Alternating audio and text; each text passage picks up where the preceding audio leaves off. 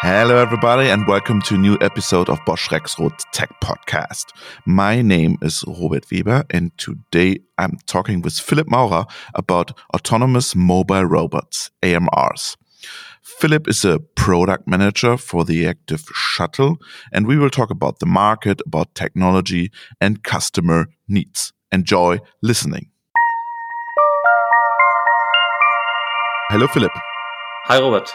First of all, let's talk about the robotics market. What is the global robotics market like? Mm. So basically, the robot market can be divided into two large areas mm-hmm. the area of industrial robots and the area of service robots. In the area of industrial robots, we can find robots such as Delta robots or joint arm robots. And the service robots include professional service robots as well as robots for private and domestic use, like our cleaning robots. And you can find different kind of robots in the field of professional service robot market, such as medical, defense, cleaning, or logistics robots.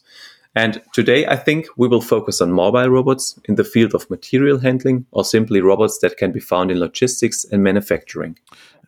Correct. We will focus on AMRs, uh, yes. autonomous mobile robots, or? Yes. Autonomous mobile robots, and there are also AGVs. What is the difference between an AGV and an autonomous mobile robot? So AGVs and AMRs, that's sure both are suitable for specific applications and processes. I think that that's important. And in discussions about AGVs and AMRs, often the impression is given that this is about old technology versus new technology. And um, I can't leave it like that. Both types of robots have their advantages and depends on the specific use case. So to begin with, I would like to say that there is no single definition of AMRs, of autonomous mobile robots. And from my point of view, AGVs and AMRs can be distinguished by the fact that AGVs perform material handling tasks automatically without human intervention, but you need physical infrastructure such as magnetic tape for navigation um, and localization. So for the user, this means yeah, um, predictable driving behavior, but the AGV, for example, cannot maneuver around obstacles. On the other side, we have the autonomous mobile robots, and they use onboard navigation, often SLAM based algorithms for navigation and localization. This navigation technology has the advantage that it can be used very flexibly and no changes to the infrastructure have to be made. Mm-hmm.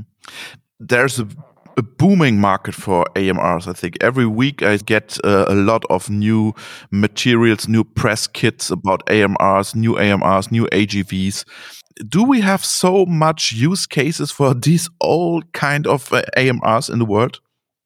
You're right. There are hundreds of companies, hundreds of mobile robots growing up the last years.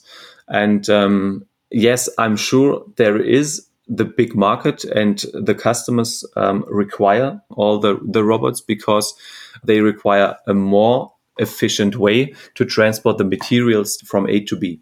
Mm -hmm you mentioned in the, at the beginning you are the product manager of the active shuttle of Bosch Rexroth. What is the active shuttle? Is it an AGV or an AMR? So the active shuttle is an AMR, an autonomous mobile robot, and that's because of the navigation technology we use. The technology that we use is laser navigation using natural landmarks. Therefore, no infrastructure adjustments such as reflectors are necessary as we orientate ourselves on the already existing structure of the surrounding area. Mm-hmm. So we have the active shuttle. It's the hardware part, I think, but there's also a software part of this technology. Yes, correct. Um, we are offering or better to say, the active shuttle consists of the AMR, as you said, and the fleet management system, active shuttle management system, AMS. That means we offer our customers the complete solution. The active shuttle is responsible for the automated material transport of smaller carriers, while the AMS mm-hmm. orchestrates the entire fleet. The central task of the cloud based AMS are fleet management and direct communication to the robots, traffic management to ensure smooth operation, energy management, and order management to perform all transport orders. All of these software building blocks have the goal of optimizing the intralogistics processes of our customers. And is there a connection between the AMS and my warehouse management system or my ERP system? Is it possible to get a connection there? Yes, there is the possibility to connect them um, with our standard interfaces. And um, yeah, it's on the one hand side important because um, the orders come often from third systems, like an, like an ERP system. So you have the possibility to trigger the jobs via our active shuttle management system directly or via the third systems. Yeah. So when I saw the active shuttle, I think it was two years ago, you presented this at the Hannover Messe Trade Fair show, and um, now you have a totally new version with uh, with a with a display and with a touch display. And mm -hmm. uh, is it only a good looking thing, or do you change something inside the the AMR? it looks good, and we changed many things. So advanced interaction um, takes the active shuttle to the next level. Oh, this is um, a marketing phrase, huh? yeah, basically. However, advanced interaction means that our AMR perceives significantly more, mm-hmm. but also communicates itself more clearly to the people in the environment. And yeah, you're right. It's a little bit marketing, but in summary, it means better perception and interaction, a clear advantage for our customers. And the latest Active Shuttle version offers, in addition to personal protection, obstacle and property protection, the so-called 3D obstacle detection. Objects that appear above or below the front safety laser scanner level of 130 millimeters are detected by stereo cameras. In addition to the 3D obstacle detection, the new Active Shuttle also has a touchscreen display. And you are probably wondering why do we need a display yes. when everything is automated? yeah, people will also um, play an important role in the factory of the future. And the display shows the status of the active shuttle at all times. In addition, interventions can be made directly, uh, for example, troubleshooting on site, and um, yeah, which is significantly reduces the response time. And um, all in all, we rely on a full transparency and interaction. Let's let's talk about about use cases. What kind of use cases are you addressing with the active shuttle? Mm. Yeah, the active shuttle can be used wherever we want to efficiently automate small load carriers with a size of 600 to 400 millimeters, uh, which are placed on dollies. So we can transport a weight of up to 260 kilogram, and with the help of the integrated lifting platform, we can automatically pick up the materials at sources without human intervention and then place them again at the sinks. So we address all industries where we can find the smaller carriers or similar in a size of 600 to 400 millimeters. Mm-hmm. What do customers have to consider before commissioning with the with the AMR with the active shuttle? Mm. Yeah, um, yeah. On site at the customer's plant, no infrastructure adjustments are necessary for a smooth operation. So that's that's important, not at least because of the navigation technology we use. Mm-hmm. That's one point.